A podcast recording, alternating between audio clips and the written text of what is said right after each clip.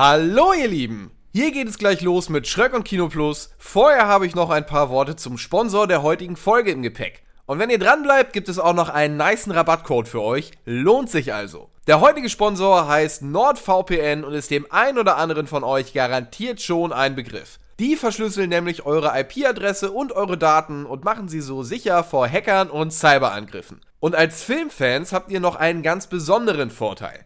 Durch NordVPN könnt ihr nämlich auch euren virtuellen Standort wechseln und so auch auf die Portfolios von Streamingdiensten aus anderen Ländern zugreifen. Netflix in Japan hat nämlich zum Beispiel ein anderes Programm als hier in Deutschland. Ich schaue damit besonders gerne Animes, die ich hier sonst nicht sehen kann, kann ich also nur empfehlen. Nun habe ich euch angangs ja einen Rabatt versprochen und den sollt ihr natürlich auch bekommen. Wenn ihr auf nordvpn.com slash KinoVPN geht, bekommt ihr direkt einen riesigen Rabatt auf euren NordVPN-Plan, einen zusätzlichen Monat kostenlos und gratis Bedrohungsschutz. Wenn das nicht Bock auf mehr macht, weiß ich auch nicht. Eine 30 Tage Zurückgarantie gibt es übrigens auch noch, also jetzt auf nordvpn.com slash KinoVPN gehen und los geht's auch schon mit dem Extraschutz im Netz. Jetzt wisst ihr alles, was ihr wissen müsst und könnt euch Kino Plus geben. Viel Spaß! Willkommen zu den Kino Plus Kurznachrichten. Wir warten auf Steven. Wir reisen in den hohen Norden, um Berserker bei der Arbeit zuzusehen. Wir suchen eine mysteriöse Stadt und wir kümmern uns um ein paar Katzen. Happy 420.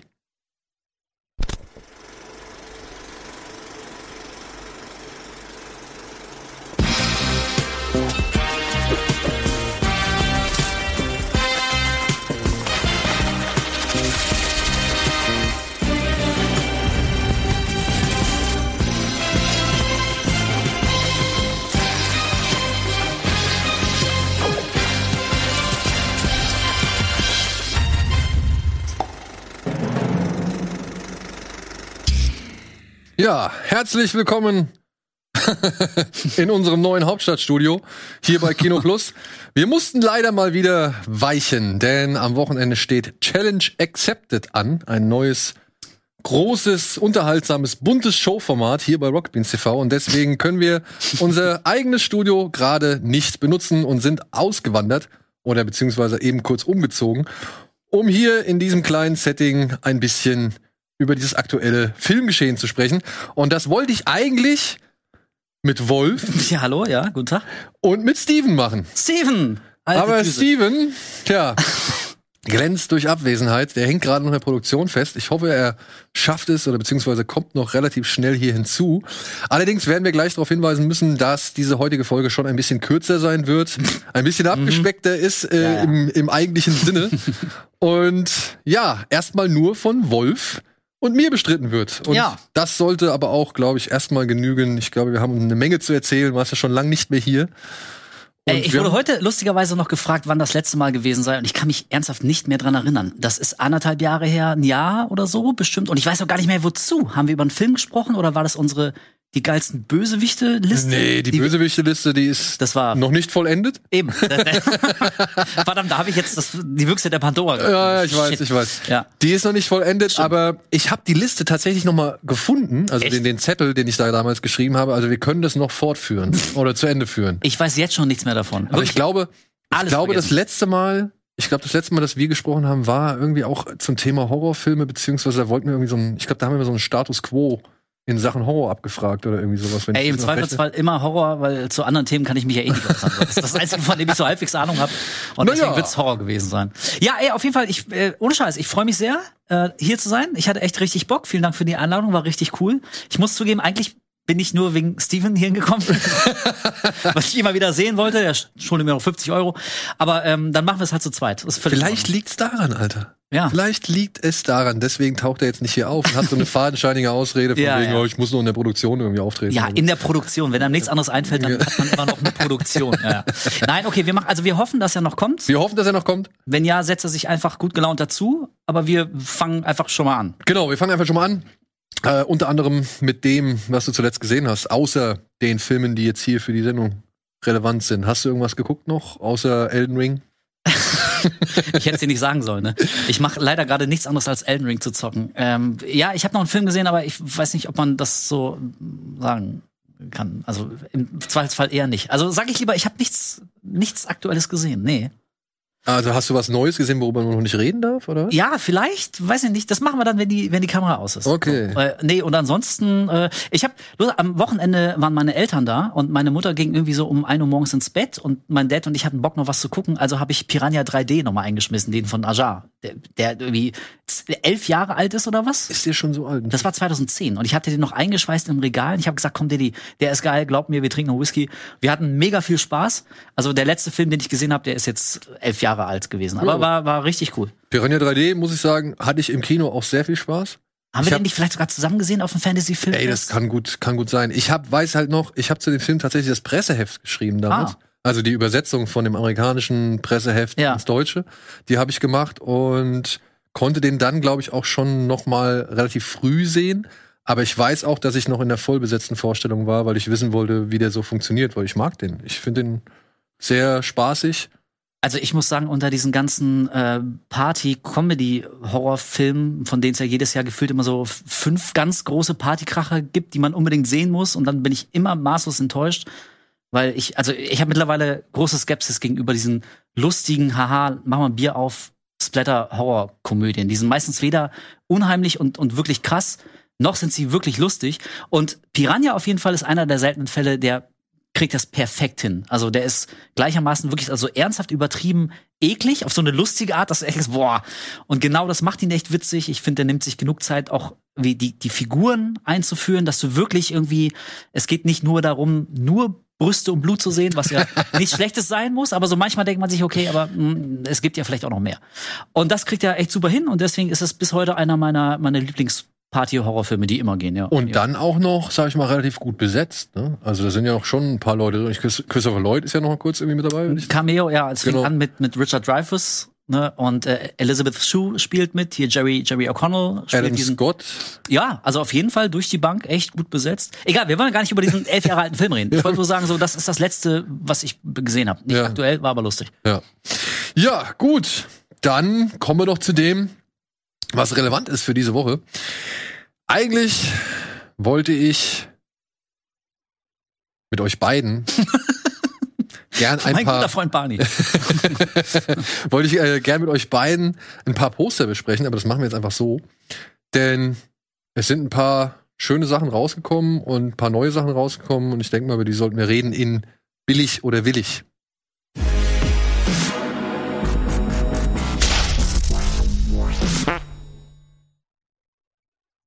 Ah, so.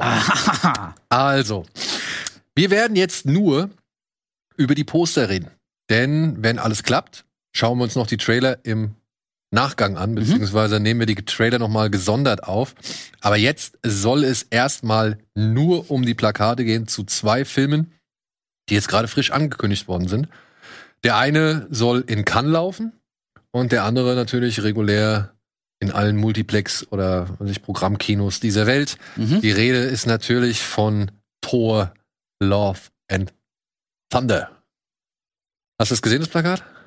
Das habe ich tatsächlich schon gesehen und damit habe ich alles zum Film gesehen, äh, zu dem ich was sagen kann, weil ich mir den Trailer nicht angeguckt habe. Nee, den würden wir ja auch, wenn dann, nachher nochmal gucken. Ja, okay, aber, Aber, also, jetzt geht's jetzt einfach nur ums Plakat. Ja, also ich wollte eigentlich nur darauf hinaus, ich finde das Poster wirklich cool. Also ich Ja. meine, diese, ja, diese 80er Jahre Metal-Chrom-Optik, so, das ist jetzt auch nicht mehr originell. So, das ist, es ist natürlich kalkuliert. Aber, äh, also, ich bin kein Grafiker, so, aber meinem Auge schmeichelt das. Ich glaube, das trifft den Ton wahrscheinlich ganz gut. Ich habe nach dem ersten Tor auch kein Tor mehr. Ich sag's gleich, ey Leute, ich bin einfach raus aus Marvel. So, ich guck die alle nicht. Es interessiert mich auch einfach nicht. Sorry, ja, don't add me. äh, ja. Aber pf, ey, also das würde ich auf Tor stehen und hätte Bock auf die auf die Reihe, würde ich denken, ey, ja, okay, ist vermutlich mal was anderes. So, also warum nicht? Ich weiß, ich, ja, ich weiß es halt nicht. Ähm, ich bin kein allzu großer Fan von dem Vorgängerteil, von dem dritten Teil, der schon von Taika Waititi inszeniert, inszeniert Ja. worden ist, als, und das ist jetzt wichtig, als Marvel-Film. Ja? Also als Teil dieser, als Teil dieser 22, 23-teiligen Geschichte oder dieses 23-teiligen Aufbaus fand ich den Film zu sehr Fremdkörper und zu lustig. Als Komödie gucke ich mir den Film wundervoll und gerne an. So habe ich kein Ja. Problem mit. Also ich finde den spaßig, der ist bunt, der ist ausgelassen, super. Als Teil dieses ganz großen Marvel-Universums fand ich den halt leider falsch. Ja, so, so sehr ich den irgendwie genießen konnte und so cool ich das fand, was die da alles gemacht haben. Aber es passt für mich nicht dazu, wenn es darum geht, irgendwie, oh, jetzt steht das Universum aber auf der Kippe weil der Typ da sechs Steine hat und jetzt irgendwie mit dem Finger schnippen will. So, ja? also das ist du hast schön zusammengefasst, warum ich keine Marvel-Filme mehr gucke. So, allein die Beschreibung denke ich mir, boah, nee. Aber, äh, aber ist nicht, ist nicht einer der Kritikpunkte an den Marvel-Filmen, so ich das überhaupt noch mitkriege, dass die generell einfach immer so ein Tick zu lustig sind? Also so, es kommt eine dramatische Szene und man ist voll noch in dieser Emotion und dann muss aber eine Figur muss so, so ein Quip machen, so ein Haha. Genau. Also könnte man ja meinen, laienhaft, dann ist ja das der letzte Vorfilm so der, das, das Konzentrat davon. Genau das war halt äh, eine ganze Zeit lang, ich denke mal auch für einige Leute ein Problem. Für viele ist es ja kein Problem, sonst wären die Filme nicht so beliebt. Das ist auch in Ordnung so. Ähm, für viele reicht diese Ironie oder dieser Humor oder das Selbstreferenzielle da aus. Ich muss sagen, ich habe mich auch ein bisschen übersättigt an, an der Form dieses Universums oder beziehungsweise an der, an der Herangehensweise. Aber ich finde auch, oder ich muss auch sagen, dass einige Filme schon das jetzt irgendwie versucht haben, mal aufzubrechen, beziehungsweise ein bisschen die, die Formel, sage ich jetzt mal, variiert haben oder ja. abgemildert haben und dann mal auch mal ein bisschen ernster waren oder ein bisschen langweiliger oder halt einfach ein bisschen konzentrierter auf andere Sachen so oder halt dann, sage ich mal, schon irgendwie das die Umsicht gehabt haben in gewissen Szenen, in denen normalerweise irgendwie ein flapsiger Spruch gekommen wäre, ähm, dass sie da halt schon hier und da gerne mal wieder drauf verzichten so. Bei dem glaube ich das nicht. Ich glaube, der wird wieder komplett so, ne, ja. gute Laune, bunt, Spaß und alle dürfen gerne so viel lachen, wie sie wollen. Ich war nur ein bisschen, ich weiß nicht, ich war ein bisschen erstaunt über die Reaktion allein auf das Plakat. So, weil alle das so irgendwie schon relativ gut aufgenommen haben. Das hier. Das da, ja. ja. Und, und äh, erfreut waren über die, ja, über das Design, über die Art und Weise und so, wo ich mich halt auch gedacht, wo ich mir halt auch gedacht habe, aber eigentlich ist doch dieser Retro 80er Nummer echt durch so. Also ich meine, bei Stranger Things haben sie schon immer gesagt so, oh Mann, das ist jetzt aber auch schon zu viel irgendwie oder die Nostalgie brauchen wir jetzt auch nicht mehr oder das das das Retro abgefeiere so und jetzt kommt dieses Plakat raus, sieht ein bisschen aus wie He-Man. Ja, oder halt wie halt eben, ja, ich weiß nicht, ich habe äh, beim ersten Mal gedacht, echt ein neues Brutal Legend kommt raus. das wär's mal, würde ich mir angucken. Ja. Aber auch wirklich nur mit Jack Black, egal wie alt er ist. Und, und jetzt so, ne, ja, die, die Optik und so, ich muss auch sagen, ich mag die Farben, das sieht alles schön aufeinander abgestimmt aus und natürlich auch passend eben zu irgendwelchen Metal-Covern aus den oder Hardrock-Covern aus den, aus den 80ern. Aber ja, irgendwie habe ich gedacht, dass da vielleicht so ein bisschen mehr Ernüchterung ist von wegen, ja gut, jetzt, ne? Also, das Design ist jetzt nicht gerade frisch.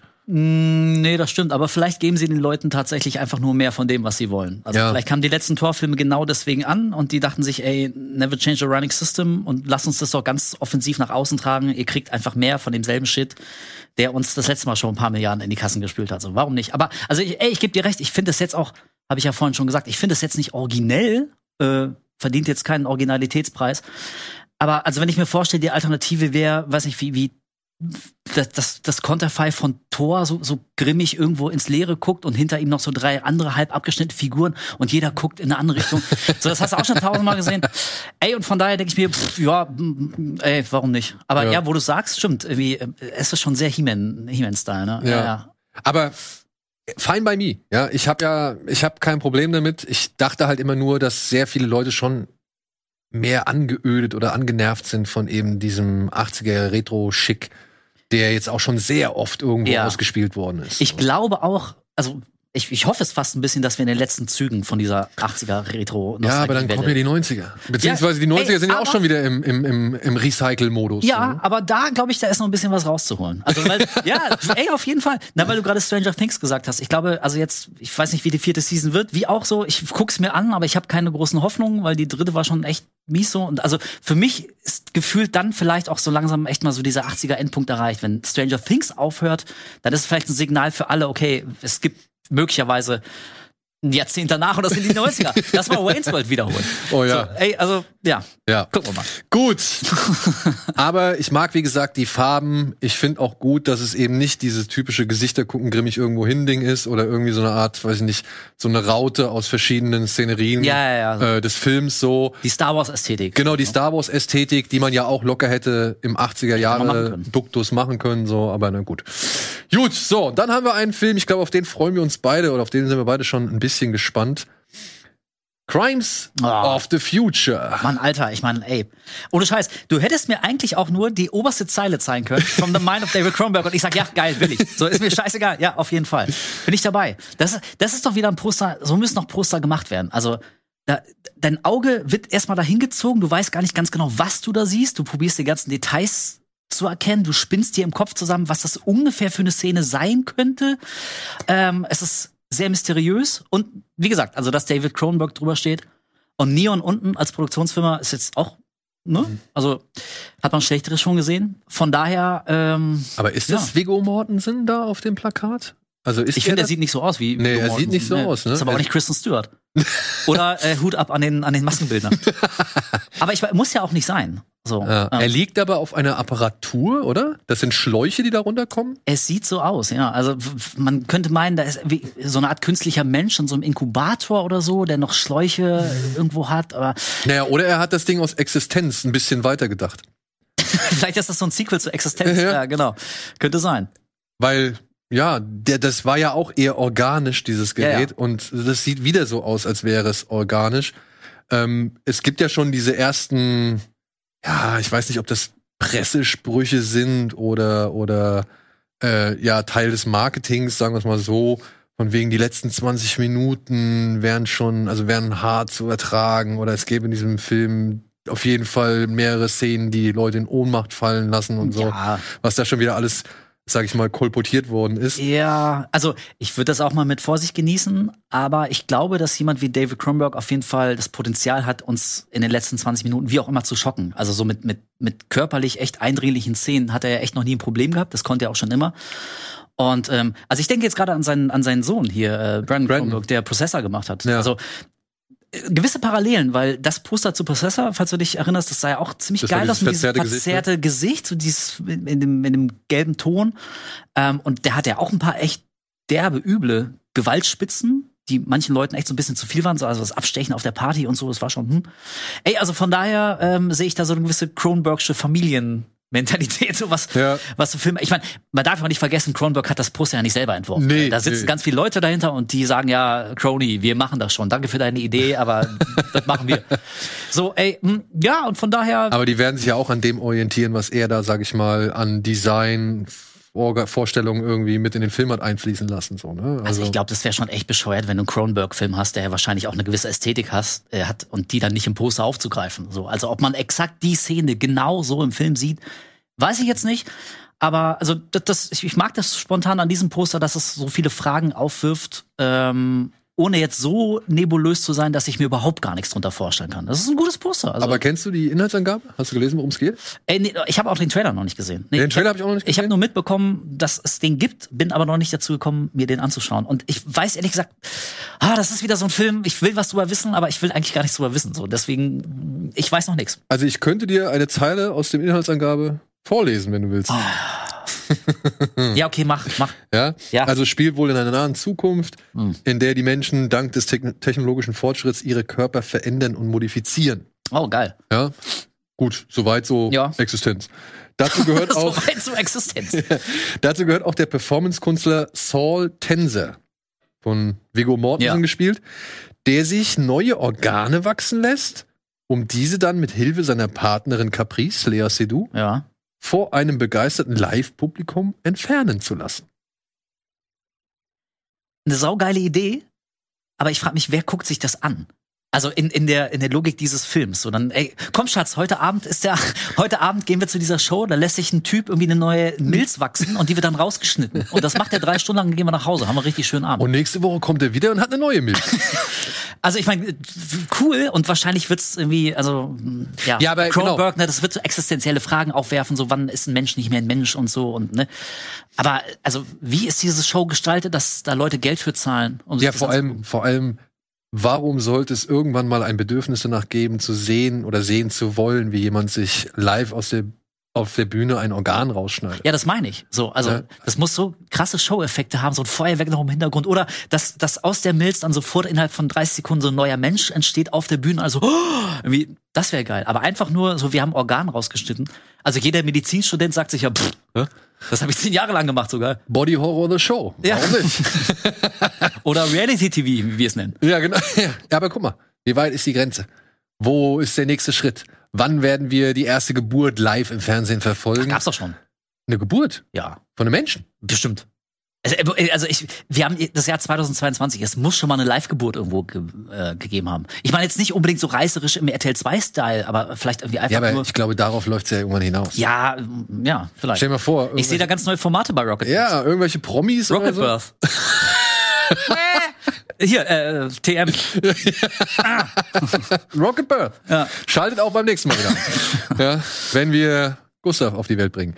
So, gut, aber wir sind uns einig, äh, wir warten oder freuen uns auf Cannes und dann halt eben darauf, dass dieser Film so schnell wie möglich in die Kinos kommt. Will ich sehen, ja. Was hoffentlich passiert und nicht hoffentlich so wie bei Prozessor irgendwie so mit Glück auf Festivals und dann mit noch ein bisschen mehr Glück vielleicht irgendwann mal auf ja, DVD und Blu-ray. Genau. Und weil bei Prozessor hat es echt lang gedauert. Ich habe mir den mhm. aus England bestellt, weil ich halt einfach nicht warten wollte. Und inzwischen ist er jetzt, glaube ich, auch hier erhältlich ja. regulär.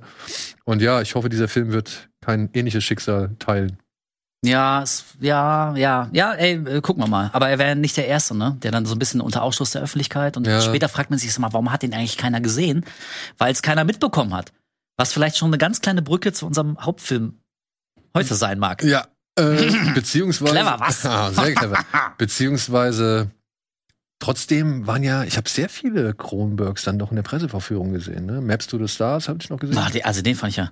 Ja, aber ich fand den noch besser als Cosmopolis, hieß er so? Ah, bin ich nicht mit. Nee, fandst nee. du den gut? Also besser als Maps, Maps to the Stars auf jeden Fall. Da dachte ich, okay, Kronberg also was erzählst du uns hier für eine für eine Geschichte? Also die kann mir jeder Hollywood-Praktikant kann mir das genauso runterbringen. da war wirklich nichts Neues. Aber egal, wir äh, machen schon wieder tausend mhm. Abzweigungen hier. Entschuldigung. Gut, genau. So, dann würde ich sagen, hätten wir das abgehakt, gucken uns dann auf jeden Fall nochmal separat die Trailer an und damit ja übernehme ich die Überleitung von Wolf. und hier sind die Kinostarts, beziehungsweise hier ist erstmal der Supercut der Woche.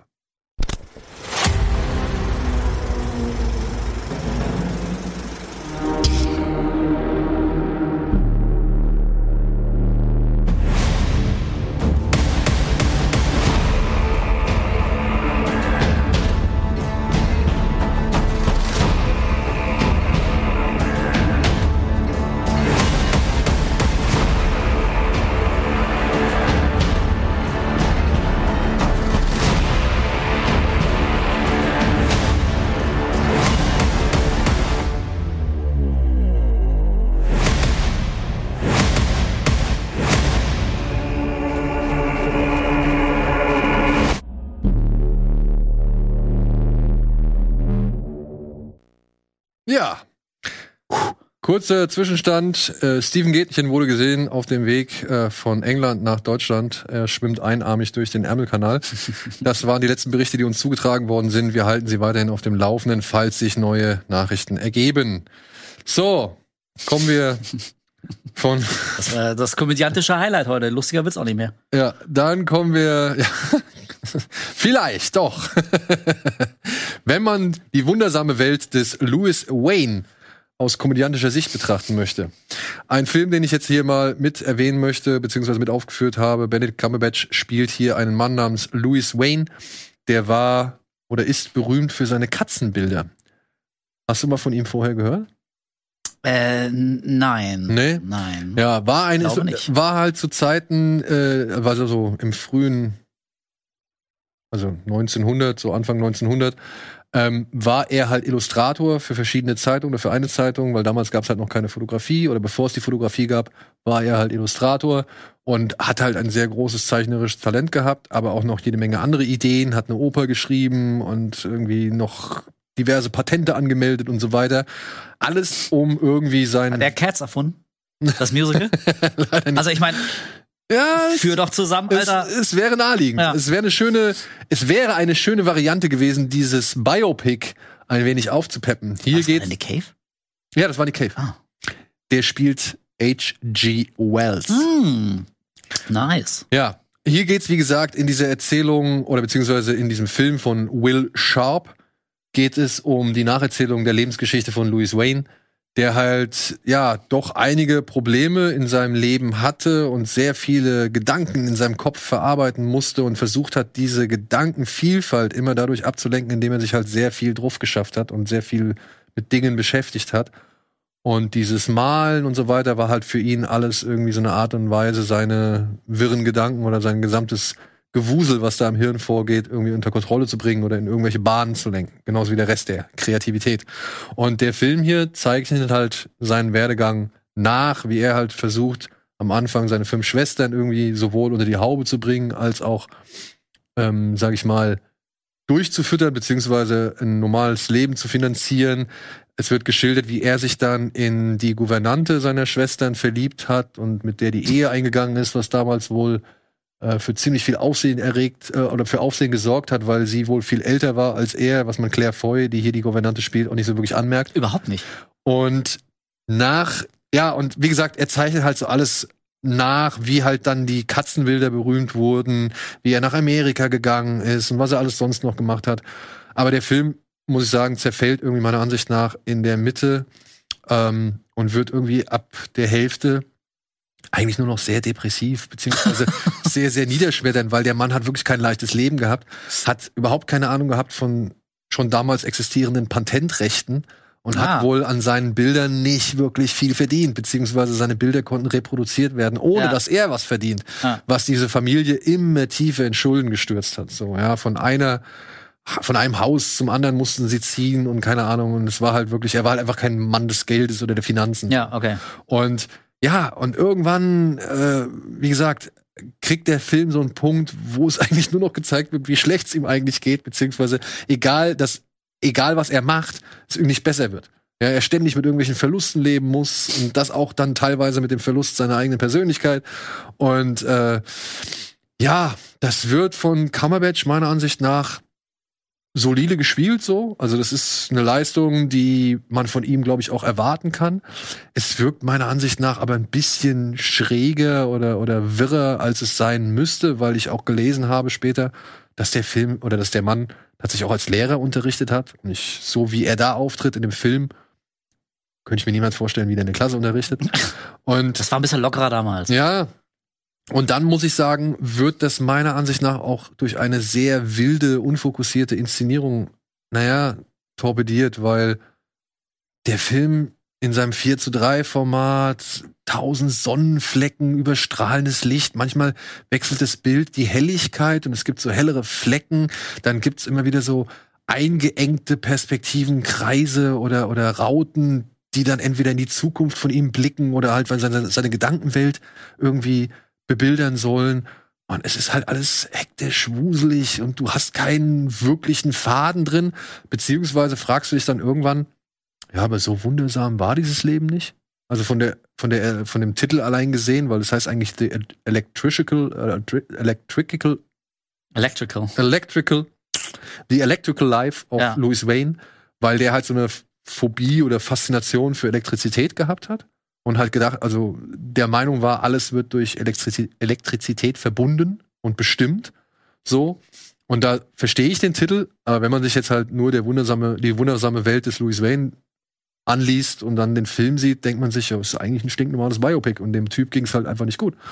So, ja. Also es ist kein Feelgood-Film meiner Ansicht nach. Aber der ist doch utterly delightful. Das stand da doch gerade im Trailer. Ja. Also ich habe jetzt wirklich, bis du das nochmal ausgeführt hast gerade, ich dachte wirklich, das ist so ein, so ein vielleicht etwas schräger, aber im Grunde doch so ein Feel-Good-Film, wo du am Ende so rauskommst und ach ja, so schön, so ein netter, schmerzloser Kinoabend, guckst du, findest du nett, hast wieder vergessen nach drei Wochen, aber scheint ja offenbar nicht so der Fall Nö, zu sein. fand ich nicht so. Okay. Fand ich nicht so. Also ich finde den in Ordnung, aber jetzt auch nicht mehr als oder beziehungsweise herausstechend im ganzen Umfeld von allen möglichen Ja. Biopics, die es jetzt so gab. Klar, durch dieses Format und durch diese grisseligen Bilder und so, okay, point taken, aber irgendwie erschließt sich mir anhand des Films nicht so wirklich, warum dieser Stil so knallhart durchexerziert wird. Na, also für mich klingt das so, als wollte man damit seine zersplitterte Gedanken- und Gefühlswelt einfach reproduzieren und, und in Bilder gießen irgendwie so. Ja. Also er ist ja sehr unfokussiert und tausend und kreative Impulse müssen da irgendwie verarbeitet werden und deswegen hast du auch diese abgefahrenen Bildformatwechsel. Also für mich klingt das so. Aber ich kann mir auch vorstellen, dass es nach einer Zeit auch so ein bisschen anstrengend wird. Genau, und das ist es halt. Das ist halt nach einer Zeit, denkst du halt, ja, wir haben es verstanden. Der ist schon, der ist schon sehr gedanklich sehr weit reichend unterwegs oder verzweigt unterwegs, so, ja, und hat seine inneren Dämonen und so weiter, aber irgendwie erzählt der Film dann auch nicht so wirklich von den ganzen Stationen, sondern vieles wird dann auch per Off-Text erklärt. Ach ja. Weißt du, dann zum Beispiel seine Gouvernante steht irgendwie am Anfang in seinem Arbeitszimmer und guckt sich da um und findet dann irgendwann auch sein Tagebuch und blättert da rein. Die Sau. Und dann sieht sie halt gegenüber im Haus eine andere Frau, die sieht, wie sie halt in diesem Tagebuch blättert. Und dann sagt der Off-Text, ja, und dann hat die Frau bla bla bla von gegenüber die geschwätzigste Person in ganz England entdeckt. Ja, und das war natürlich für damals ein gefundenes Fressen in den Klatsch und Tratsch, wo ich mir denke, so, das reicht doch aus, wenn ich jetzt sehe, wie die Frau sich Ja. da die andere Frau anguckt. So, du musst es mir doch nicht alles noch erzählen. also, Aber wüsstest du, dass es die geschwätzigste Frau ganz Englands Nein, war? aber Hättest- spätestens, wenn sie dann aufeinandertreffen und sie halt sofort mitbekommen hat, dass zwischen den beiden irgendwas läuft, ja, dann erklärt sich das meiner Ja, Ansicht ja, nach ja. auch von selbst so. Also Show don't tell, weißt Das, du? ja, das ist vielleicht so ein bisschen äh, so die diese klassische Falle der der Biopics. Also das ist irgendwie so gelernt. Das muss irgendwie immer so einen getragenen Off-Text geben. Fängt ja auch mit so einer Szene an, die irgendwie so an seinem Höhe Schrägstrich Endpunkt seines Lebens ist und dann wird irgendwie zurückgeblendet, wie es so damals war. So, das macht irgendwie Ja. gefühlt jedes zweite Biopic so an Ja. einer großen ikonischen Szene anfangen und dann und 20 Jahre vorher, bläh. so weißt du. Also ich muss sagen, äh, ohne den Film gesehen zu haben, aber ähm, nach deiner Schilderung und auch nach dem Trailer wäre es jetzt nichts, für das ich ins Kino rennen würde. Also ganz im Ernst so, das ist Ich sag mal so, wenn man den sich, wenn man den sich, irgendwann mal auf äh, irgendeinem Streamingdienst oder auf DVD oder sonst irgendwas guckt, das dachte ich auch gerade, ja. ist okay. Ist So wirklich ein- okay. So ein Sonntagnachmittag Ja. Auf meinem favorisierten Streaming-Portal. Zum Beispiel. Ohne dass wir jetzt irgendwelche Namen nennen. Das würde ich eigentlich auch vom nächsten Film behaupten, dass das genau eine, äh, also genau so einer ist, der auch problemlos auf einem der bekannten Streamingdienste angeboten wird, beziehungsweise direkt dort als Premiere erscheinen würde. Aber man muss fairerweise sagen, er ist in Amerika echt gut eingeschlagen und hat wohl dort einen, ja, wie soll man sagen, einen Harmlosigkeitsnerv getroffen. Ja, einfach ins Kino gehen, nette kleine Zeit haben, wieder rausgehen, nicht zu viel Gedanken daran verschwenden und Ich dachte, wir reden nicht mehr über Marvel. nee, reden wir auch nicht. Wir reden tatsächlich über The Lost City. Ah, okay. ähm, ein neuer Film von, äh, nee, mit Sandra Bullock und Channing Tatum in der Hauptrolle. Sandra Bullock spielt eine Romanautorin und ich glaube, du könntest jetzt so langsam auf den Trichter kommen, welcher Film hier als Vorlage gedient hat. Sie spielt eine Rom Shelleys Frankenstein? Nein, nicht ganz. Sie spielt eine Romanautorin für, sag ich mal, eher so Abenteuer, Romanzen, Schund, äh, Ach so, ich Roman- dachte, das spielt auch vor 120 Jahren so. Nee, Das nee, nee. so aus. Das spielt im Hier und Jetzt. Sie leidet ein bisschen unter dem Verlust ihres Ehemanns und dass sie jetzt aber auch demnächst für ihr neues Buch auf Pressetour gehen muss, dass sie auch nur so mit Ach und Krach fertig gekriegt hat. Und während dieser Pressetour wird sie entführt von einem reichen Medienmogul, gespielt von Daniel Radcliffe. Und der Einzige, der das irgendwie mitbekommen hat, ist das Covermodel Ja. von ihren Büchern, gespielt von Channing Tatum. Kein schlechter Story-Aufhänger. Kein schlechter Spontan würde ich sagen, okay, ich habe auch schon langweiligere äh, Genau. Stories gehört, wie sie anfangen. Und er versucht nun halt mit Hilfe eines, mit, mit Hilfe seines Personal Trainers oder beziehungsweise ja doch mit Hilfe seines per Personal Trainers, der dann auch Jack Trainer heißt, versucht er nun Sandra Bullock aus den Klauen von Daniel Radcliffe Ja. zu befreien. Denn Daniel Radcliffe ist auf einer Insel und versucht dort eine verschollene Stadt wiederzufinden. Und sie ist wohl die einzige, die es geschafft hat, einen bestimmten hieroglyphischen Code jemals zu übersetzen Sie. zusammen mit ihrem Mann. Ja, also sie ist eigentlich so eine richtige Wissenschaftlerin, Geschichtsforscherin Ah, okay, oder ja. sonst irgendwas. Aber weil sie ihre wissenschaftliche Arbeit nie an den, an den Mann oder die Frau bringen konnte, hat sie halt angefangen, diese Okay, Schundromane okay. zu schreiben, um da wenigstens ja, ein bisschen. Ja, okay, das erklärt immerhin. Ja. Ja. Und das Ganze ist, man muss es einfach mal ganz äh, unverblümt sagen, ein richtiges Rip-Off von Auf der Jagd nach dem grünen Diamanten. Ja, ne, dachte ich auch gerade hier schon, ne? Äh, Und Michael Douglas und so. fängt halt meiner Ansicht nach echt charmant als Abenteuerfilm-Parodie an. Ja, weil es halt schon am Anfang so gewisse Szenerien gibt, die dann halt immer mal wieder so ein bisschen aufgelöst werden oder gebrochen werden, weil man halt fragt, so, wo kommen eigentlich die ganzen Schlangen her? Und was essen die sonst, wenn wir jetzt nicht hier liegen würden und so weiter, ja.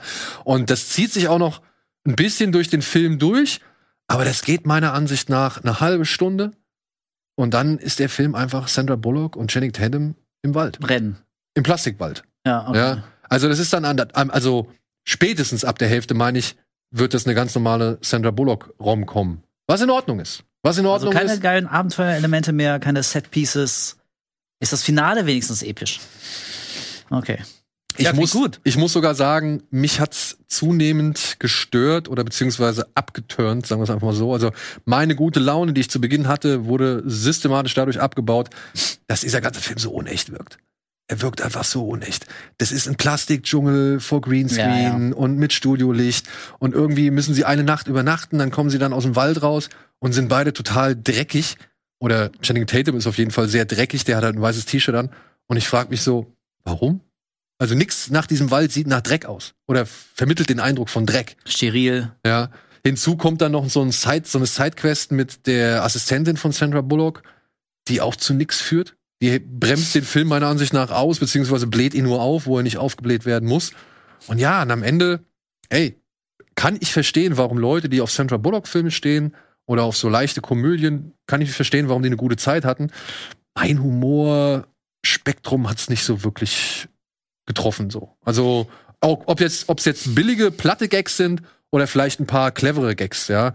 Weil ich muss halt auch sagen, die, das ist so eine, eine von diesen amerikanischen Komödien, die das halt alles so zerlabern. Weißt du, diese Dialoge nehmen kein Ende. Mhm. Ja, und das soll dann witzig sein, aber irgendwie denke ich mir halt, nein, ich habe den Gag schon im ersten Satz oder im ersten Austausch verstanden. Du musst nicht noch 15 andere Ja, Zeilen dir hin und her schicken, so, weil das macht den Gag jetzt nicht wirklich besser. das zum einen und oftmals ist es ja auch so gerade bei amerikanischen Großproduktionen, dass die diese Dialoge, die sind halt immer so unglaublich langweilig gefilmt. Also entweder stehen sich Leute gegenüber oder sitzen gegenüber und dann hast du halt irgendwie Schuss gegen Schuss, Schuss gegen Schuss und da passiert halt irgendwie bildhaft wenig. Also ich will jetzt nicht dieses alte Video, ich glaube, ist es Now You See It oder so, aber es gibt auch dieses dieses YouTube-Video, was garantiert auch schon jeder gesehen hat, das so den den Stil von Edgar Wright Ja, ja, genau, die Optical so, Comedy. Visual Comedy, Visual genau, so, Comedy. also was was du halt mit Bildschnitten allein machen kannst, so wenn du wenn du Sachen zusammensetzt, die eigentlich gar nicht passen und dadurch entsteht ein Gag, also solche Sachen. Ähm, und also nach deiner Beschreibung und nach dem Trailer ist das genau halt, halt wieder der gegenteilige Fall, ne? Also Ja. viel Was zerlabert und dann auch noch langweilig inszeniert. und was ich halt schon mochte oder was ich halt irgendwie cool fand, dass der Film schon, ja, der, der zeigt schon sehr viel Verständnis und Herz für die Leute, die sich halt in sowas erfreuen können. Ja. Also, sowohl diese Schundromane von Sandra Bullock als auch den gesamten Film an sich. Ich finde, der, der hat es auf eine nette Art und Weise rübergebracht, ja. Aber ähm, am Ende des Tages hat das bei mir halt nicht gereicht. So. Also ich fand das dann eher, weil ich saß auch, ich saß mit meiner Frau zusammen in der Presseverführung, wir haben den Film uns angeguckt und ich sage ihr, pass auf, das wird passieren. Passiert. Pass auf, in der Szene erfahren Sie jetzt einen wichtigen Hinweis für die Schatzsuche. Zack, Sie erfahren einen wichtigen Hinweis für die Schatzsuche. Achtung, jetzt passiert das und das. Es passiert das und das. Also ich fand ihn dann halt auch wirklich, Deine Dafür, arme Frau, dann bist du ja ein ganz, ganz grauenvoller Kinozuschauer. Nein. Der die ganze Zeit klugscheißernd, immer zwei Sekunden vorher, so das sagt, was eh jeder weiß. Und pass auf, gleich passiert das. So, ja, weiß ich. Und dann passiert das. Und dann denkst du, ja, meine Frau ist es nicht. und dann alle drei Minuten, pass auf, Schatz, gleich passiert das. Nee, weil Und sie ich habe denken, boah, Alter. ich hab mich halt gewundert, weil am Anfang gibt's richtig schöne Momente, die in jedem dahergelaufenen Abenteuerfilm dabei sein können. Die hätten auch bei Uncharted sein können. Aber sie kriegen einen richtig schönen Hergelaufene Abenteuer. Ja, ja. Sie kriegen halt einen, einen, einen richtig schönen Gag noch oben drauf. So, ja. Und das geht halt nur ungefähr eine halbe Stunde. Ja. Und danach ist davon nichts mehr übrig. Und dann ist dem Film wichtiger irgendwie, wie Frau Bullock ausgeleuchtet ist oder dass Channing Tatums Arsch noch mal schön im Bild präsent ist. So. Brad Pitt muss auch seine drei Szenen bekommen. Und Brad Pitt muss auch seine drei Szenen bekommen. Und ja, und die sind tatsächlich mit die besten im Film. Oh. Und ähm, meiner Ansicht nach. Nur meiner Ansicht nach.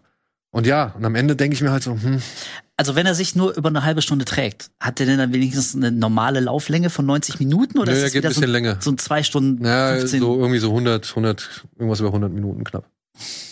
ja, Fand ich zu lang. das Ist, ja. Fand ich zu lang. Ja, okay. Aber trotzdem kann ich ver verstehen, warum man sich mit sowas problemlos anfreunden kann, weil es ist halt einfach, da gehst du rein, schaltest ab und gehst wieder nach Hause. Ja, pff, also ich muss ganz ehrlich sagen, äh, ich kann aber Leute irgendwie nicht verstehen, die genau, um diesen Effekt zu haben, ich habe einfach mal zwei Stunden abgeschaltet, 30, 40 Euro in die Hand nehmen für einen Kinoabend, für zwei Leute mit Essen und Trinken, vielleicht musst du Babysitter zahlen und, und holst und brauchst noch einen Parkplatz und so. Also einfach nur, damit du zwei Stunden irgendwie so bunte Bilder siehst und mal an nichts anderes denkst. Ey, ohne Scheiß, dann mach doch den Streamingdienst an, an den wir jetzt alle denken. Also da findest du alles. so was. Also das, ja, aber ist doch auch mal schön, wieder eine Komödie im Kino zu sehen. ja, sicher, ja aber, aber also für mich, es gibt ja nichts Schmerzhafteres als eine unlustige Komödie. Ja, aber. So, weißt du, also ich ja. bei, einer, bei einer Comedy ist die Fallhöhe besonders hoch. Bei anderen Genres denkst du dir, okay, aber ein lustiger, ein lustig gewollter Film, der nicht lustig ist, also das tut ja richtig weh. Gut, für wen ist er nicht lustig? Das ist ja, ja dann auch noch entscheidend. Ne? Ich meine, wir zwei alten Herren irgendwie, die jetzt schon diverse Abenteuerfilme von A bis Z gesehen haben. ja, gut. Wir mochten eh wirklich nie, glaube ich, ich weiß nicht, wie es bei dir ist, aber ich bin nie der große Fan von Sandra Bullock Romcoms gewesen. So, ne? Also Was? Da habe ich aber ganz andere Texte von dir, oh mein Lieber. Ja, welche denn? Nein, das ist ein Witz. äh, wir sind dann schnell zu härteren Szenen übergegangen bei unserem ersten Kuschelabend. Nein, pf, ey, ja, ich jetzt auch nicht, aber ähm, Du, ey, ich will ja auch den, den Film gar nicht verteidigen. Im Gegenteil, ich sag ja, also ich glaube, für so ein, ja, ist ganz nett, kann man abschalten, tut nicht weh, Film. Also dafür renne ich bei aller Liebe seit Jahren schon nicht mehr ins Kino. So, dafür ist mir einfach die Kohle zu viel, der Aufwand zu groß und ich denke mir, ich habe in meinem Regal noch 300 Filme, die noch eingeschweißt sind, die ich noch nicht gesehen habe. Ich habe Streamingdienste. Ich spiele gerade Elden Ring. So und ich habe ein soziales Leben. So und das alles zusammengenommen, das spricht sehr sehr wenig dafür, mir einen Film anzugucken, so bei dem ich mir denke, habe ich nach drei Minuten schon wieder vergessen. So deswegen ja. klingt das extrem unsexy für mich. Aber du gehst dann halt auch eher in The Northman. Ich gehe auch eher in The Northman, obwohl also je nachdem wie unsere Besprechung gleich verläuft, würde der potenzielle Wolf, der ihn noch nicht gesehen hat und sich das anhört, wäre vielleicht skeptisch. Ich weiß noch nicht. Ja, okay. Um, um mal so ein ganz ein bisschen anzuteasen. Okay, ja, dann kommen wir doch zu The Northman. Der neue Film von Robert Eggers, Regisseur von The Witch und The Lighthouse. Ja. Genau. Hat jetzt hier ein richtiges äh, Wikinger-Epos, wie es gerne mal genannt wird, inszeniert, die oder das auf der altdänischen Sagensammlung Gesta Danorum basiert. Das hast du garantiert perfekt ausgesprochen. Ich hoffe, es wird so ausgesprochen, ja. Und ja, vor allem, das Geile ist ja Gesta Danorum, okay, aber des Historikers Saxo Grammaticus. das ist, so hätte der Film eigentlich heißen. Der Saxo Grammaticus, ja. ja. Nee, des Histori Historikers Saxo. Also, what? Okay, ist geil. Ja, und wenn man sich diese Geschichte so ein bisschen anschaut, kommt sie einem doch vertraut vor und das ist auch nicht wirklich von äh, umsonst, denn tatsächlich hat sich William Shakespeare wohl aus dieser Sage ebenfalls für Hamlet bedient, was jetzt auch schon ableitbar ist anhand ja, des Hauptdarstellers oder der Hauptfigur, die heißt nämlich Amlet, ist ein kleiner Sohn eines nordischen Königreichs und der muss muss ansehen, wie sein Vater ermordet wird, wie von seinem Onkel hm, wo, haben wir, wo kennen wir das schon mal her? Na gut, also, sein Vater wird von seinem Onkel ermordet und die Mutter wird auch gleichzeitig mit zur Königin gemacht und das Königreich wird annektiert, das Amlet eigentlich mal erben sollte. Und bevor er von irgendwelchen Handlangern auch noch umgebracht wird, kann er fliehen und landet bei einem anderen Wikingerstamm und wird dort zum Berserker ausgebildet und ist halt wirklich ein Tier. Aber er hat nie aufgehört, sich folgendes Mantra einzuprägen. Ich werde dich rächen, Vater, ich werde dich rächen, Mutter, ich werde dich töten, Fjolnir. You killed my father, not prepared to die. Ja. Ja. ja, also er möchte unbedingt seinen Vater rächen, seine Mutter retten und vor allem seinen Onkel töten. Und deswegen führt ihn seine Rache zurück, ja, nicht zurück ins eigentliche Königreich, sondern nach Island, wo Fjölnir inzwischen, ja, über ein paar Schafe und ein paar Vasallen herrscht, aber längst nicht mehr der eigentliche Herrscher ist, der hätte mal sein können. Und, und in, wollen. Oder wollen, genau. Und in Island muss halt Amlet feststellen, dass längst nicht mehr alles so ist, wie er sich das in seinen Rachefantasien ausgemalt hat. So viel kann man, glaube ich, jetzt mal vorwegnehmen oder schon mal als Geschichte mit auf den Weg geben. Was ja nicht wenig war. Es nicht wenig. Aber gut, es ist halt die klassische Rachegeschichte, ne? Also was soll man sagen? Ja. Ich, Archetyp. Ähm, ich muss sagen, als ich den Film zum ersten Mal gesehen habe, und ich habe ihn inzwischen zweimal gesehen, das erste, was mir eigentlich neben Amlet oder beziehungsweise wo ich gedacht habe, hm, ja, Shakespeare klingt schon irgendwie so, aber ich musste trotzdem vor allem an Conan denken. ja. Ähm, ja, okay, aber führ das mal weiter aus. Ich will da gar nicht. Nee, rein. also ich sag's nur. Also, ich will da gar nicht reindreschen. Ich war, ich war halt wirklich äh, erstmal so, ah, okay, ist ja wie Conan. So, auch wenn er dann halt da am, am Ruderboot ja, ist ja. und plötzlich so die richtige Kante ja. ist und so. Fehlt und, eigentlich nur noch die, diese Mühle. Ja, genau, fehlt nur noch diese Mühle. Und äh, ja, der Film ist in seiner Inszenierung, wie soll man sagen, bezaubernd. fesselnd. naja, aber also er, er wirkt halt einfach schon. Also er hat äh, optisch wie akustisch bringt er was aufs Tablett. Meiner Ansicht nach. Das fand ich auch alles echt cool anzusehen. Ich fand die ganzen Plansequenzen, von denen es wirklich eine Menge gibt, fand ich teilweise beeindruckend. Ich fand die Härte auch sehr annehmbar. Und trotzdem saß ich am Ende da und hatte dieses kleine, ja, und das war alles Gefühl für 135 Minuten. So, also der Film macht sich meiner Ansicht nach das Leben ein bisschen schwer dadurch, dass das alles so bierernst ist und so mit so einer wirklich, ja, fast schon anstrengend ernsten Theatralik irgendwie so vorgebracht. Die reden ja alle so kräftig und uh. und ähm, da dachte ich ihm, na, so manchmal wünsche ich mir, wünschte ich mir ein bisschen mehr, weiß ich nicht, ein bisschen mehr Erkenntnis dahinter so, weil es ist irgendwie halt einfach, okay, er kommt, er will Rache nehmen und es passiert alles, was man sich von so einem Rache nehmen erwartet. Oder? Ähm, ich weiß genau, was du meinst. Ich teile das auch. Also ich muss sagen, für mich bislang von den drei Filmen von Eggers der schwächste. Auf jeden Fall. Würde ich auch sagen. Ähm, und das liegt für mich an mehreren Punkten. Zum einen finde ich ihn sehr redundant. Also gerade im Mittelteil, der geht, was hast du gesagt? Zwei, also zwei Stunden 15, glaube ich. Zwei Stunden 15. Und ich habe normalerweise kein Problem mit langen Filmen. Also manche Geschichten, die brauchen irgendwie auch ihre Zeit, um sich zu entfalten, um zu wirken und so, ne? Also alles fein. Aber gerade so im Mittelteil, ähm, ich will jetzt nicht spoilen, wir wollen jetzt nicht ins Detail gehen, was da passiert, aber so nach meinem Gefühl könntest du da locker 20 Minuten rausschneiden. Weil, also, nur damit ihr ganz grob wisst, wovon wir reden, aber im Mittelteil, also spielt sehr viel in diesem, in diesem kleinen Dorf, über das Fjölnir, Fjölnir, ja, Fjölnir, Fjölnir. herrscht. Und ähm, unser Amlet plant quasi endlich seine, seine große Rache und bereitet sich drauf vor, endlich mal so zuzuschlagen. Man denkt die ganze Zeit, so Junge, jetzt bist du da, jetzt mach aber auch, was machst du denn jetzt hier den ganzen Tag? Und er zieht da rum und hütet Schafe und freundet sich mit Anya Taylor-Joy an und lässt sich nochmal auspeitschen und guckt so stoisch vor sich hin. Und man denkt die ganze Zeit, ja, wir wissen doch, worauf es hinausläuft. Irgendwann kommt es zur großen zur großen Auseinandersetzung zwischen den beiden. Und äh, also ich will nicht so weit gehen zu sagen, ich hätte mich gelangweilt, aber wie du am Ende habe ich genau dieses Gefühl auch gehabt, so, hm, und das war's? Was also vielleicht gar nicht so negativ gewirkt Nein, hätte. es soll gar nicht so negativ wirken. Also aber aber dafür, also um diesen Effekt abzuschwächen, finde ich, ähm, hat der Film mir nicht überzeugend vermitteln können, warum er so eine extrem lange Laufzeit, lange Laufzeit ja. gehabt haben muss. Ich glaube, wäre kürzer, knackiger, straffer, hätte ich damit auch nicht so ein Problem gehabt, dass es am Ende so den ganz großen Erkenntnisgewinn tatsächlich jetzt nicht gibt. Es ist relativ klar, worauf das hinausläuft. Und also ich glaube, der Film hätte mir noch besser gefallen. Das ist immer blöd, wenn man sagt, irgendwie, ja, ja, wie der Film hätte sein können. Aber ähm, wir haben es ja auch im Trailer gesehen. Es gibt so ein paar Bilder, so ein paar Einstellungen, die spielen ganz klar so auch mit der Mystik dahinter. Also das ist dann nicht mehr wirklich realistisch, was wir sehen, sondern da wird was visualisiert, was so mehr so im Mythos beheimatet ist, was vielleicht in der echten Welt nicht wirklich so passieren kann.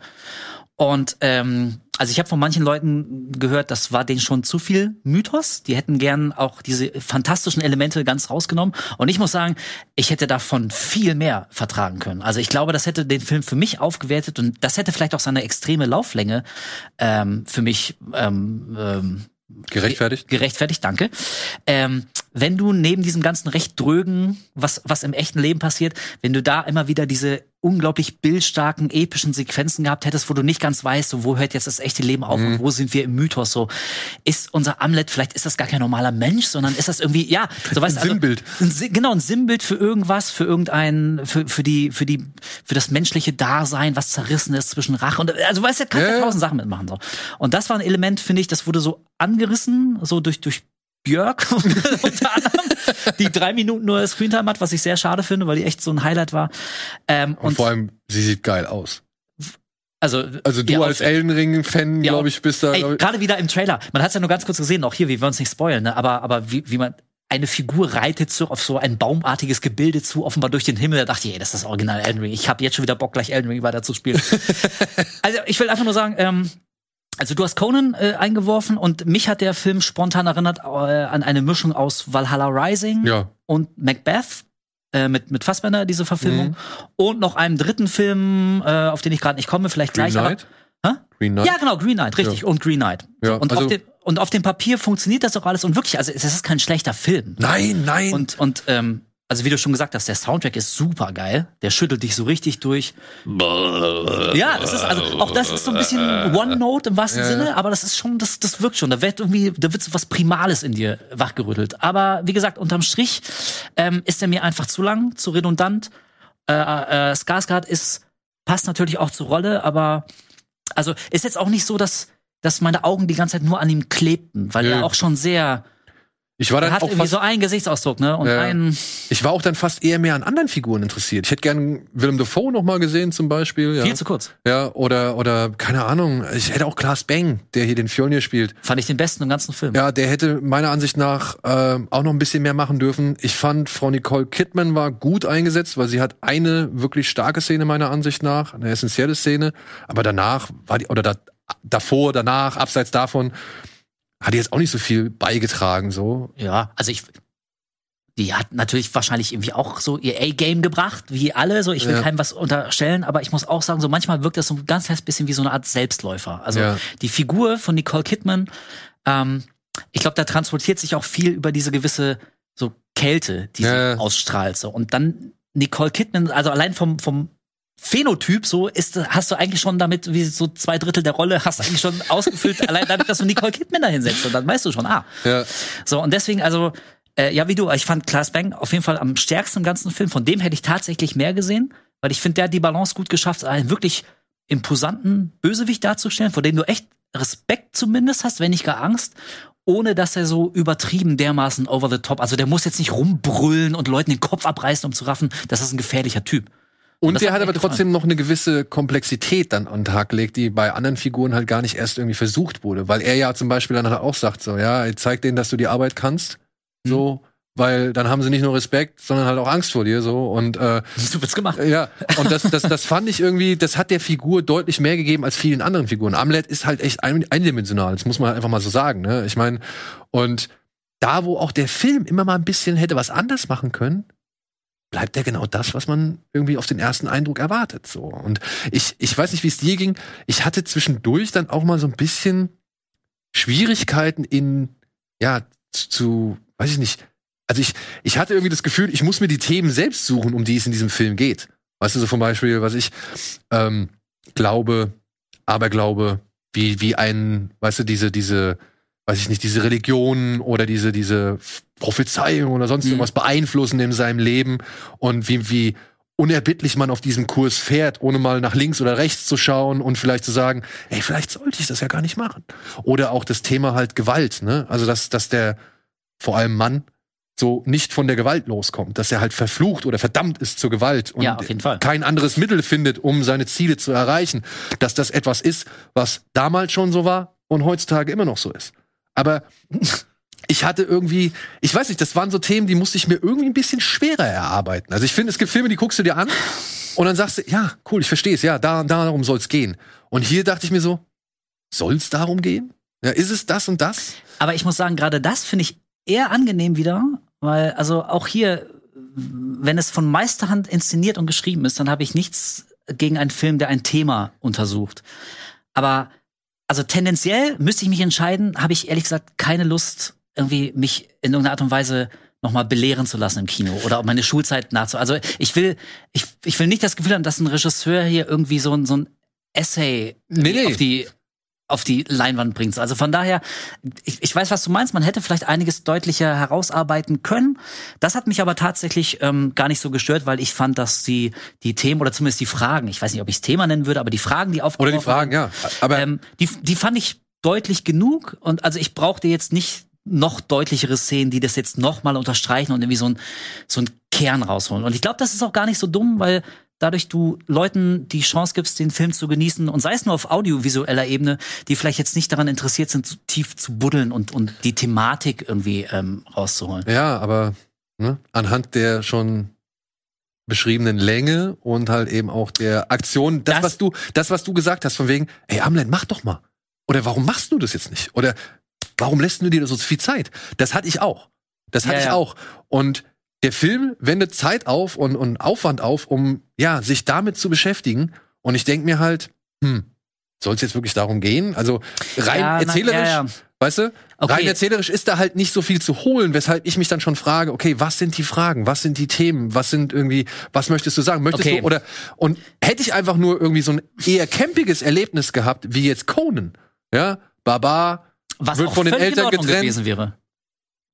Ja, äh, trainiert sich zum Tier und nimmt Rache. Und das ist die Story. Das ist die Story, ja. aber halt eben schön knackig ja, mit coolen mhm. Schauwerten, ein paar coolen Kampfszenen und so weiter. Fein bei mir. Aber ich habe immer das Gefühl gehabt, der Film will noch mehr mir sagen, was ich aber nicht wirklich sehe.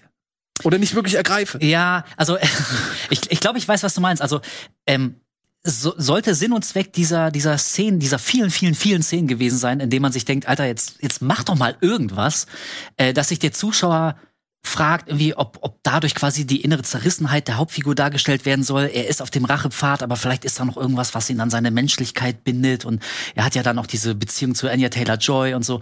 Ähm, also dann gebe ich dir recht, dann ging es nach hinten los, weil also das sorgt tatsächlich mehr mehr so für ja. Langeweile. Und ähm, ja, ich meine, es ist ein Eggers, ne? Deswegen glaube ich, also keiner hat ein stumpfes Schlachtfest erwartet, was, hab, was aber wie gesagt auch okay gewesen wäre. und ich, ich habe ja sogar auch Slowburn erwartet. Ich meine, ja, The Witch na, und Fall. Lighthouse ja. waren ja alles andere als fast-paced, beziehungsweise das waren keine tempogesteuerten ja. Filme so, die waren ja auch atmosphärisch, langsam ausgebreitet und so weiter. Und auch nochmal, ne, Freunde, es ist schon echt toll, dass hier mit 90 Millionen Dollar ein Wikinger-Film auf die Leinwand gezimmert worden ist. Das ist auch etwas, was wir nicht allzu so oft sehen. Ja, also ich meine, Valhalla und Vikings erfreut sich auf Streamingdiensten und halt als Serie großer Beliebtheit. Aber dass man sowas mal wieder auf der Leinwand sieht, war ja auch schon nicht mehr wirklich, ja, oft zu sehen, beziehungsweise gang und gäbe. Ey, also ich sehe, also ich sehe lieber ein, ein nicht rundum gelungenen Northman lieber, also so ein Experiment, was, was wirklich, also wir haben es ja jetzt, glaube ich, dreimal gesagt, aber allein audiovisuell ist das ja. absolute Weltklasse. Ne? Und das ist wieder so ein Film, und da sind wir bei den Trailern, die du mir vorhin gezeigt hast. Für die renne ich nicht ins Kino, für diese Filmchen, aber für, für Northman, selbst wenn ich den jetzt nicht rundum geil fand, aber trotzdem, ich denke, ja. okay, dafür wurden mal Kinosäle gebaut, so, weißt du, dafür wurden die dicken Anlagen eingebaut. So, brr, das schüttelt dich durch. Ja. Also sowas sehe ich viel lieber. Und ähm, um äh, das auch nochmal zu ergänzen, was du gesagt hast, ähm, was ich an dem Film auch gut finde, und ich begebe mich jetzt hier aufs Glatteis.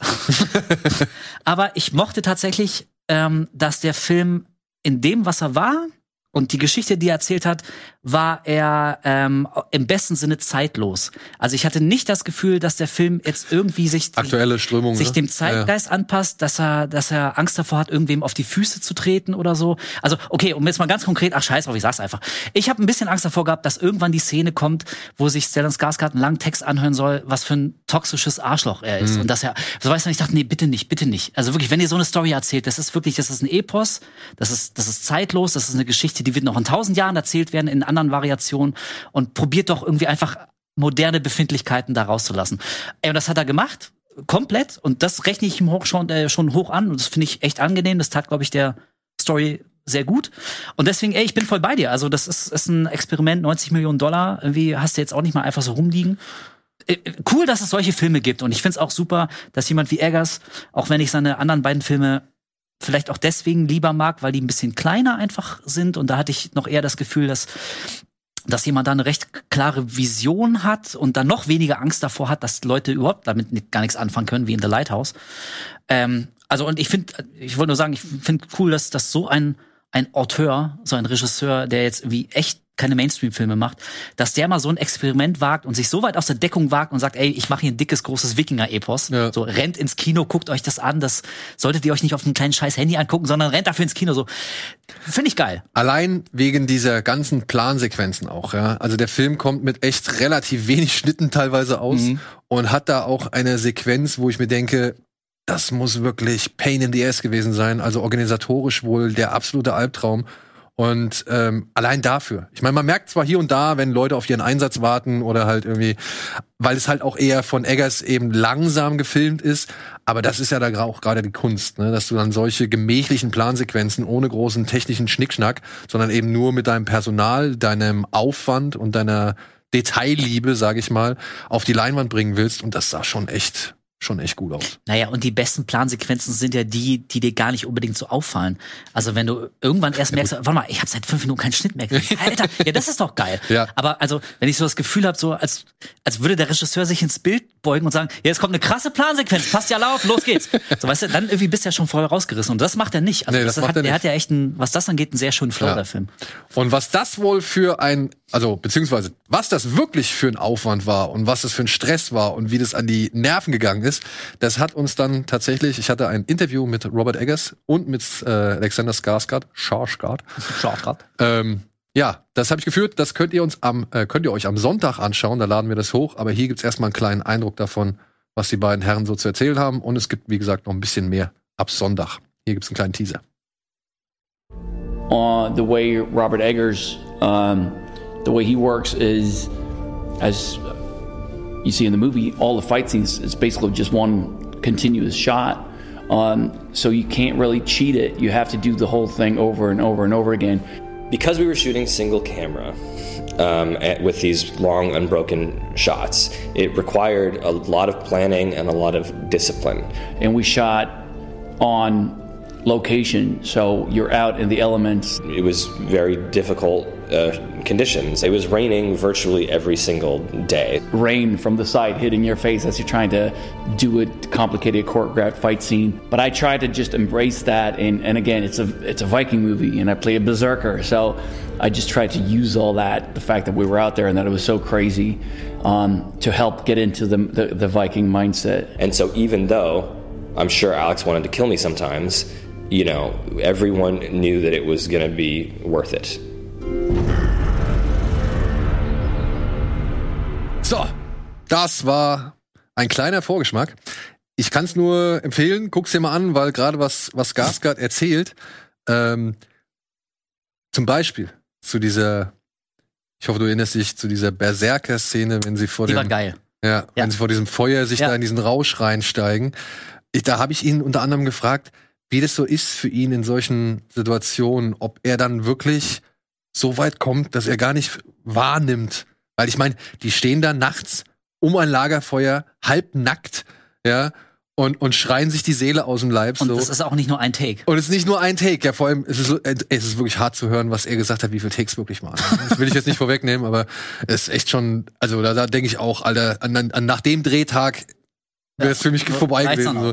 Aber ich wollte halt, dann habe ich ihn halt gefragt, wie es so ist in so einem, für so in so einer Szene, weil du siehst ihn und ich muss echt sagen, du hast ja schon, du hast ja wirklich Angst vor ihm wie es, wie es dann ist für den Schauspieler, ob er das wirklich dann so komplett, ob er dann wirklich in diesem Hass, in diesem Schrei, in diesem, weiß ich nicht, in diesem Rausch drin steckt oder ob er immer noch so eine gewisse Restkontrolle hat, um zu sagen, ich bin noch in einem Film. Ich, ich mache hier das nur für den Film. So, Also ja? müsste ich tippen, würde ich sagen, die ersten paar Takes geht das, glaube ich, noch. ja. Aber wenn du dann Regisseur hast, der auch, der auch weiß, wie man so Schauspieler dahin bringt, so über so gewisse Grenzen zu gehen. Ey, ich kann mir wirklich vorstellen, ähm, weiß nicht, das hast du ja damals schon, ist jetzt ähm, kleine äh, Randanekdote, aber zum Beispiel hier beim Texas Chainsaw Massacre, bei dem, beim Originalen, wo Ja. die, wir auch Drehtage von 20 Stunden hatten und konnten die Kostüme nicht wechseln, es war heiß und stickig und alles scheiße und so. Ähm, diese berühmte Szene, der hier mit dem, mit dem Fingerschnitt und hier sie springt auf und rennt weg und so. Und da meinte äh, Gunnar Hansen danach auch, also für ein paar Sekunden, der war wirklich irgendwie, für ein paar Sekunden dachte er, er ist jetzt zum Kannibale und muss diesem, diesem Mädchen das hinterher rennen. Weil alle waren echt völlig drüber nach so einem langen Drehtag. Ey, also sowas hat es, glaube ich, immer schon gegeben. Und ähm, also das wäre so meine Vermutung, zumal diese Szene auch ja wirklich eine extrem intensive ist. Also Ja. wie, wie die sich da so in, in den Blutrausch, in, in die Kampfwut so reinsteigern gegenseitig.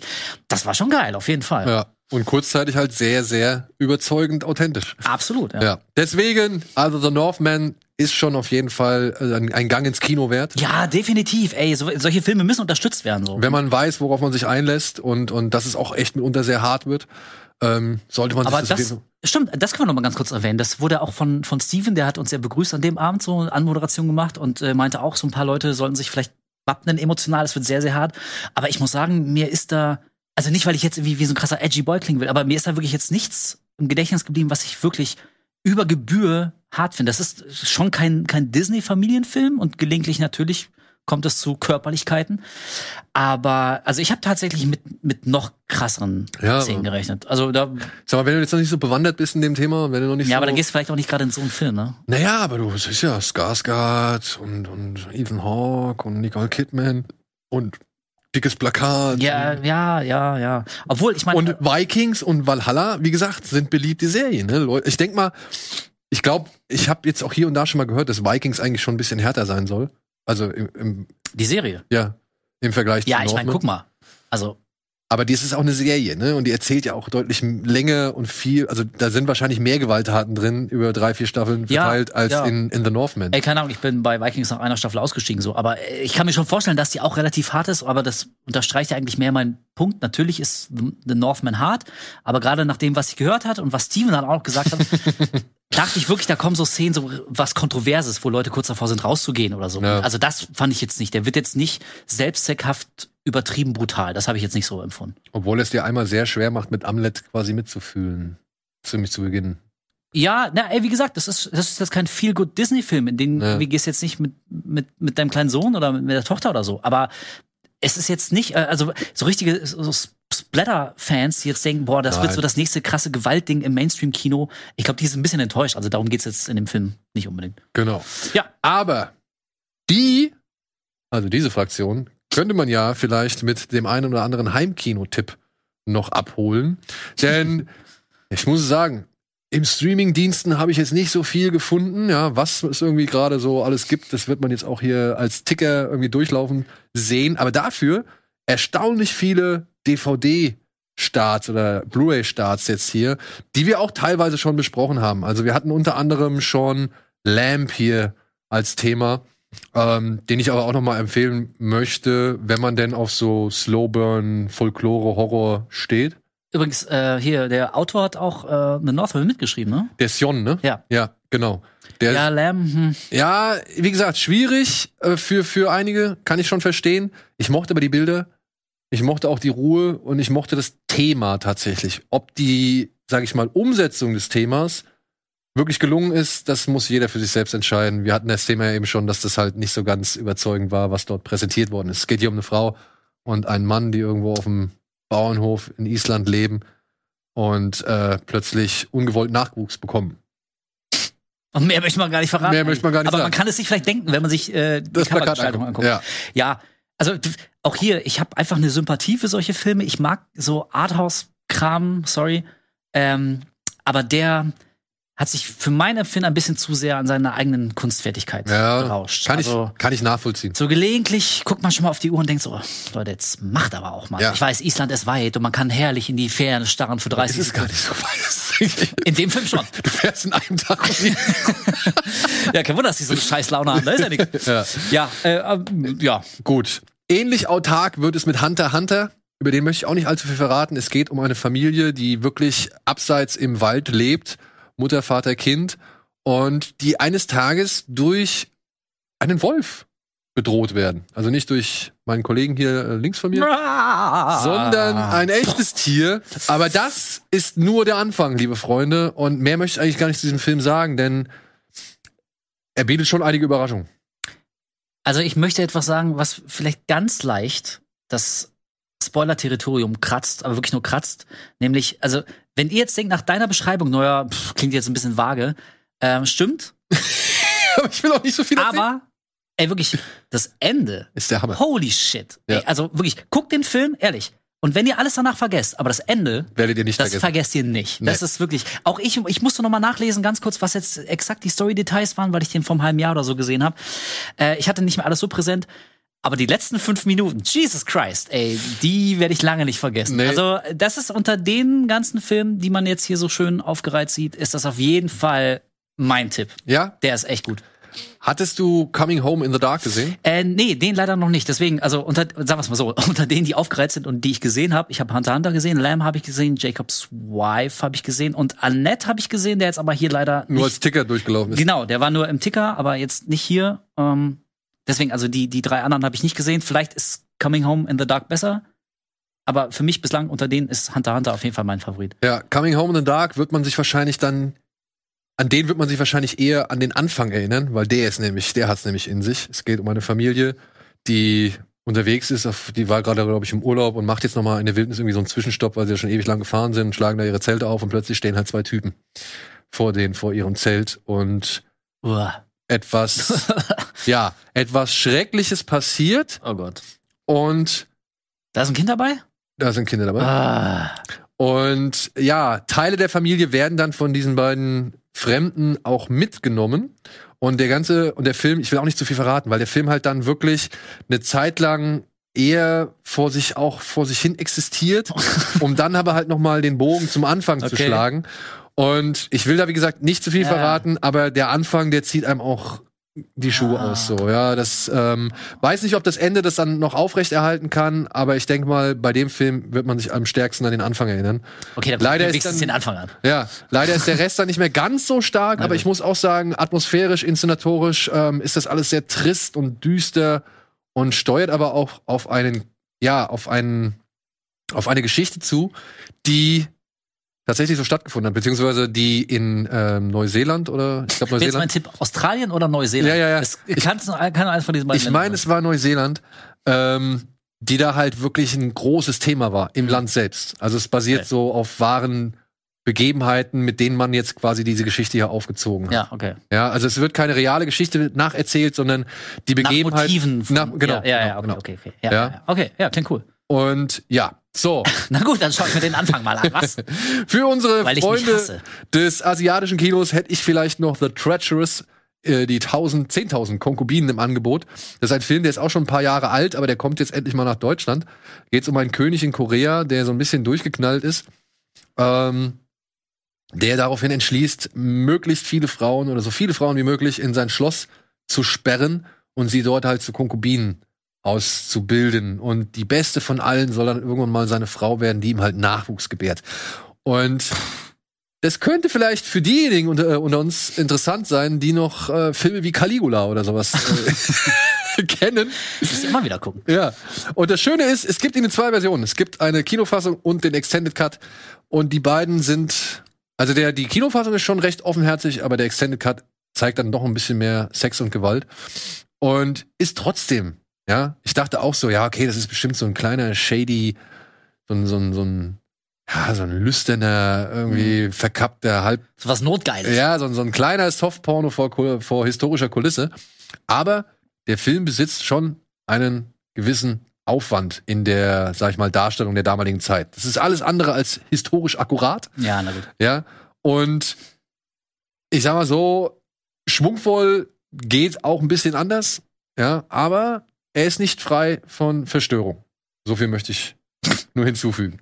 Und äh, macht er das selber? Also äh, bildet er die 10.000 äh, Konkubinen alle eigenhändig Sowohl als aus? auch. Oder, oder Sowohl er, als auch. Also ich meine, Alter, also wie viele Jahre hat er sich dafür Zeit genommen für dieses Großprojekt? 10.000.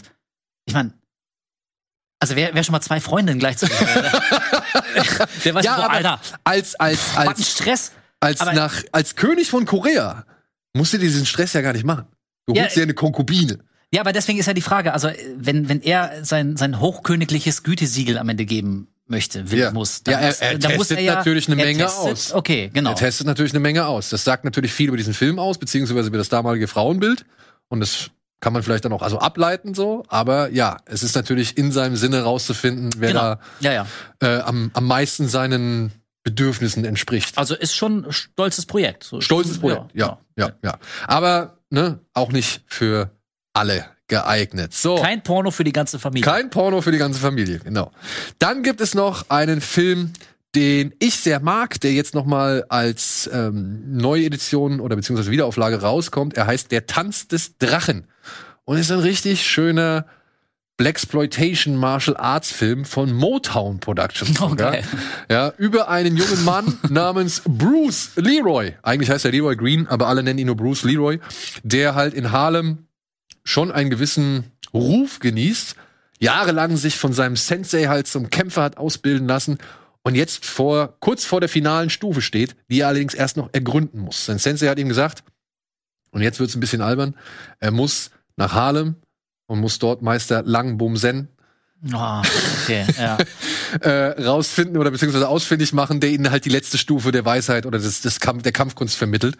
Während halt ein, ja, wie soll man sagen, so ein, so ein Ghetto Fighter, der sich selbst King nennt, ja, ihm das Leben schwer machen möchte und Auf vor allem, ja, als auch der einzig wahre King im Ghetto verstanden werden möchte und dafür steht ihm Bruce Leroy halt im Weg. Und Vanity Klar. darf dann später auch noch mal kurz auftauchen und ein bisschen Musik trällern. Jo. Aber ich mag den Film. Wirklich, ich habe den Film damals als kleiner Junge gesehen und Klingt nicht unsympathisch. nein, es ist halt so ein, so ein typisches Ding, das guckst du dir mit acht, neun, zehn Jahren an und findest voll Und geil. denkst, oh, ja. super geil.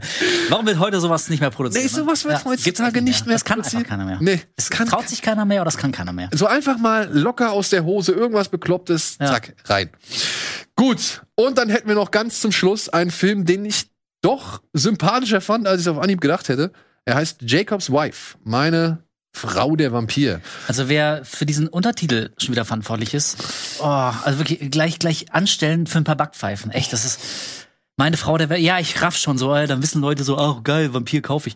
Aber ähm, meine Frau der Vampir. Vor allem, weil es ja in den ersten 20 Minuten noch gar nicht klar ist, in welche Richtung die Story geht, so weißt du. Und jetzt allein durch den Titel ist Weißt schon du halt klar, schon. ah, okay, die wird ein Vampir, cool. Also ab der ersten Szene weißt du schon, wie diese Dynamik zwischen ihm, äh, zwischen ihr und ihrem Mann, der Priester ist, Pfarrer, äh, dass sie offenbar äh, dem Vampirismus an- anheimfällt und das ist natürlich schwierig, weil er Gottes Mann ist und so.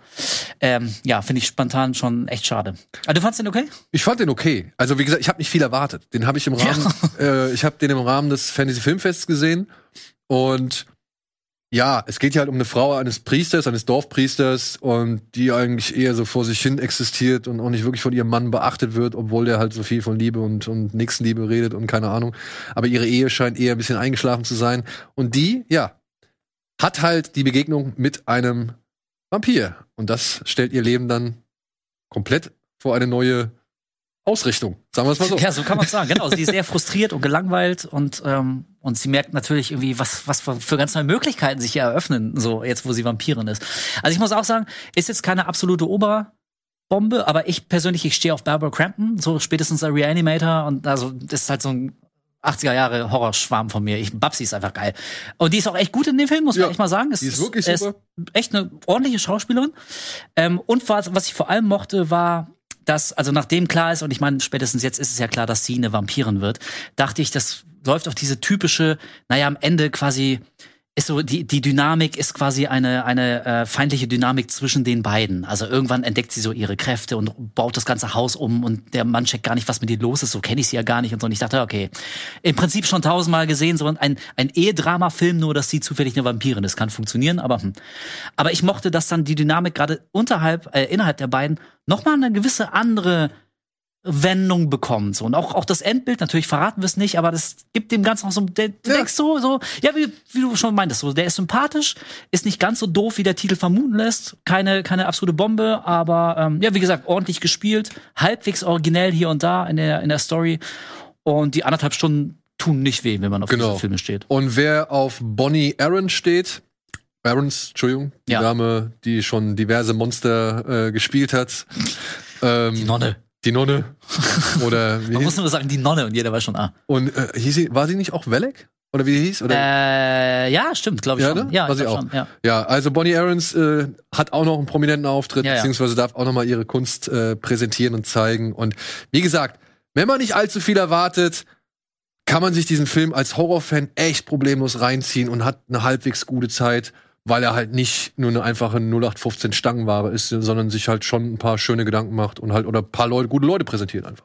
Ja, und ich glaube, also das ist ein Film, der spricht tendenziell mehr so die etwas älteren Horrorfans an, die eben Barbara Crampton noch kennen. Und äh, ich habe mich zum Beispiel extrem an Bren Musalem erinnert gefühlt. ich auch. So eine die, die Miniserie, also Ja. allein das, das Design Ja. des Obervampirs, das ist halt original Barlow Ja. aus Bren Musalem so. Also das sind, glaube ich, so, so Aber ich glaube, das war schon Hommage. auf jeden Fall, dann. ja, ja, Aber also würdest du ja wahrscheinlich nicht erkennen, wenn du Bren Musalem noch nie gesehen hast, weil du vielleicht erst 17 bist, was jetzt keine Wertung ist, aber ne, mein Gott.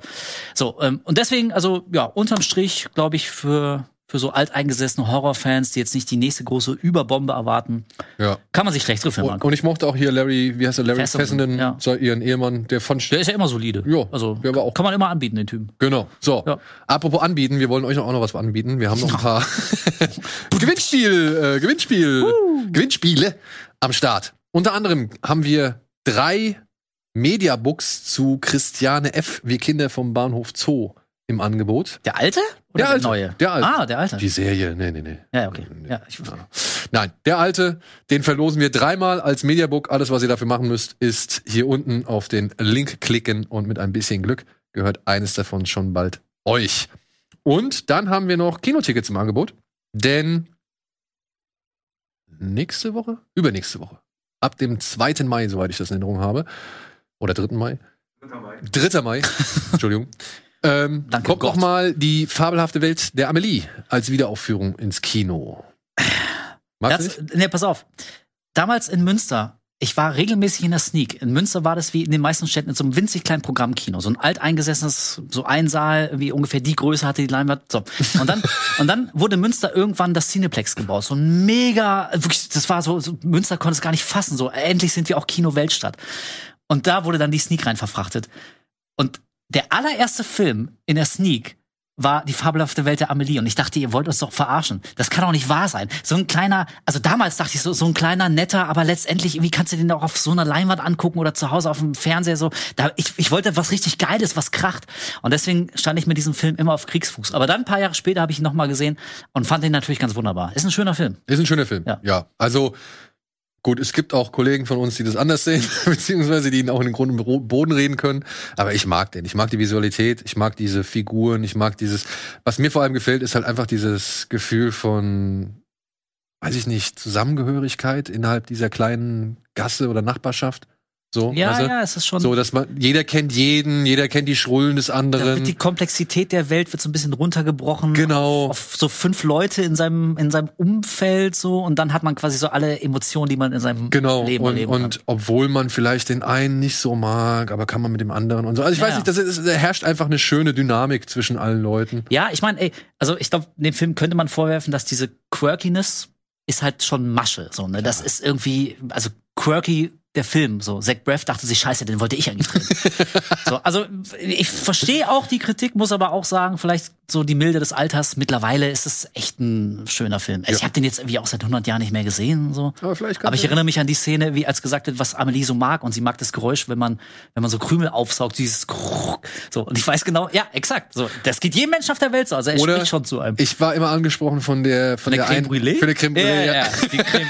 ja, es gibt immer, siehst du, es gibt so ein paar Sachen, hm, ja. Die, die, die, da kann man einfach mitfühlen Ja. und deswegen, also ja, mit ein bisschen Glück einfach hier unten auf den Link klicken, dann schicken wir euch jeweils zwei Tickets zu und ihr könnt euch die fabelhafte Welt der Amelie in dem Kino anschauen, das ihnen in eurer Nähe zeigt. Aber da gibt's auch noch mal eine Liste, die werdet euch, die werdet euch wahrscheinlich dann per Mail zugeschickt, damit ihr auch nicht verpasst, wo dieser Das Film wollen wir nicht. So.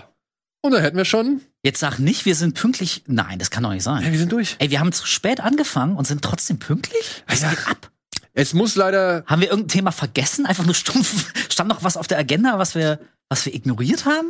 Ja, ja, ich, Also ich hab wollte, ich wollte eigentlich noch mal kurz auf die ersten Bilder von dem neuen Zack Snyder Film eingehen. Der macht jetzt einen neuen Film für Netflix und hat so seine Ja. ersten äh, Drehbilder irgendwie mal. Komm, machen wir doch schnell. Ich weiß nicht, haben wir die, haben wir noch? Haben wir die Bilder? Haben wir die Bilder? Liebe Regie, liegen die Bilder vor? Ja. Da. Rebel Moon heißt dieser Film und ist so sein Wunschprojekt. Äh, Oh Gott, nicht das nächste Wunschprojekt von Zack Snyder. Doch, er wollte schon immer mal Star Wars machen, Ja. jetzt darf er es für Netflix machen. Ey, ich meine, man muss ja sagen, ne, hier Army of the Dead, also meiner Meinung nach ein kompletter Schrottfilm, aber für Netflix war das schon ein Erfolg, ne? Der hat gezogen. Die halbe Welt wollte diesen scheiß Film sehen und hat's auch getan. Also von daher, ich verstehe schon, warum der jetzt für Netflix das nächste große Ding macht. Aber hast du es bei den Oscars mitbekommen?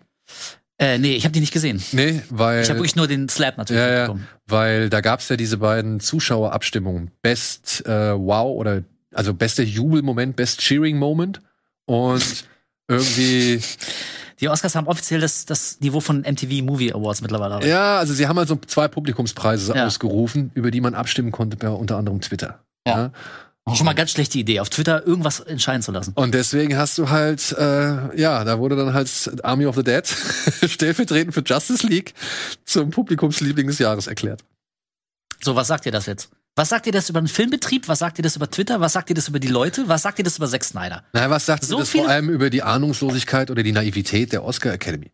Also ich kann doch nicht ne, ne, so eine Entscheidung irgendwie im Internetzeitalter mit lauter Trollen, eine Snyder Army und was weiß ich. Das kann ich doch nicht, das kann ich doch nicht ernsthaft irgendwie als Und das war was? Bester Jubelmoment? Nee, ich glaube, es war sogar bester Jubelmoment war der der der Lightspeed äh, Run von Flash in Justice League. Okay, Kino ist tot, ey. ja, und der der der Publikumsliebling war, glaube ich, soweit ich jetzt in Erinnerung habe, war Army of the Dead. Wo sie, glaube ich, sie haben halt wirklich damit gerechnet. Sie haben halt wirklich damit gerechnet, dass das, äh, dass das Publikum wahrscheinlich sehr stark für Spider-Man No Way Home abstimmen möchte, äh, wird. Aber sie haben halt die Rechnung ohne die Snyder Oh, Army ohne das Internet. ja, und ohne das Internet gemacht. Ja, So, ja. okay. Ja, gut. Na gut, so, auch Ja, hier, warte okay. mal. Ich habe hier noch, wir haben hier eben noch ein Geschenk, äh, wir hatten noch ein Geschenk bekommen, das will ich noch mal schnell hier reinschmeißen. Der Michael hat uns was geschickt. Ah, da ist er endlich. Das hat er uns über Twitter schon irgendwie gefragt, ob der endlich angekommen ist. Rise of the Foot Soldier. Ah. Kennst du den? Ja. Habe ich schon lange nicht mehr gesehen. Vielen Dank, Michael. Ist jetzt endlich angekommen. Und ziehe ich mir auf jeden Fall noch mal rein. Ich habe mir gerade letztens Brutal, blutig und brüllend. du brauchst noch irgendwas mit B. Wir brauchen mehr Alliteration. Ja. Ja, so. Ey, vielen Dank, Michael. Vielen Dank. Und vielen Dank, Wolf. Vielen Dank, Daniel. Ja. Es war mir eine Ehre. Und Es- nächstes Mal dann aber mit Steven. Ich lasse mir das vertraglich zusichern, Ich dass Steven werde Geld in die Zwischen sitzt. ich werd mehr. Steven auch noch mal direkt auf den Pott setzen. Auf jeden Fall. Und sagen, ey, dann machen wir das so schnell wie möglich. Ähm, aber sag mal, was kannst du denn abschätzen? Wann ist denn Elden Ring vielleicht mal ein bisschen weniger präsent in deinem Leben? Mann, ich bin gerade, ich habe es vorhin schon gesagt, ich habe noch noch drei Demigods, die ich legen muss und davon habe ich jetzt den ersten erst hier diese Darkblade Maliketh oder ihr, ihr wisst, wovon ich rede. äh, an dem habe ich gestern entdeckt, einmal probiert und dann bin ich ins Bett gegangen. äh, keine Ahnung, aber weißt du was? Für dich, für euch würde ich sogar eine Elden Ring Pause machen, so wie jetzt auch gerade. Ich sitze ja nicht zu Hause und zock Elden Ring, ich bin ja hier. Also ich mache das ja schon. Gut, dann Deswegen sehen, einfach Bescheid. dann sehen wir zu, dass wir dich alsbald als möglich wieder einladen. Da bin ich doch drum. Ja. Gut. Gut. Ja. Ey, in diesem Sinne, liebe Leute, seht's uns, äh, seht es uns ein bisschen nach. Wir müssen heute ein bisschen improvisieren. Wir müssen halt, wie gesagt, bisschen so rot. das ist, glaube ich, nur der Monitor. Nee. Du bist, du bist gleich wie Tofu. Ja, aber bin ich habe heute auch schon Sport gemacht. Ja, und ich war in der Sonne, daran liegt's wahrscheinlich. Entschuldigung. Ja, Krass. Ich wurde nicht abgepudert, daran liegt's. Okay. Ja, wie gesagt, äh, seht es uns ein bisschen nach. Wir mussten ein bisschen improvisieren. Wir haben noch andere Shows, die hier gerade alles im Schlag genommen haben. Deswegen ist die Ausgabe heute ein bisschen kürzer und wird auch demnächst wieder ein bisschen länger. In diesem Sinne, bleibt gesund, gut drauf. Macht's gut. Tschüss.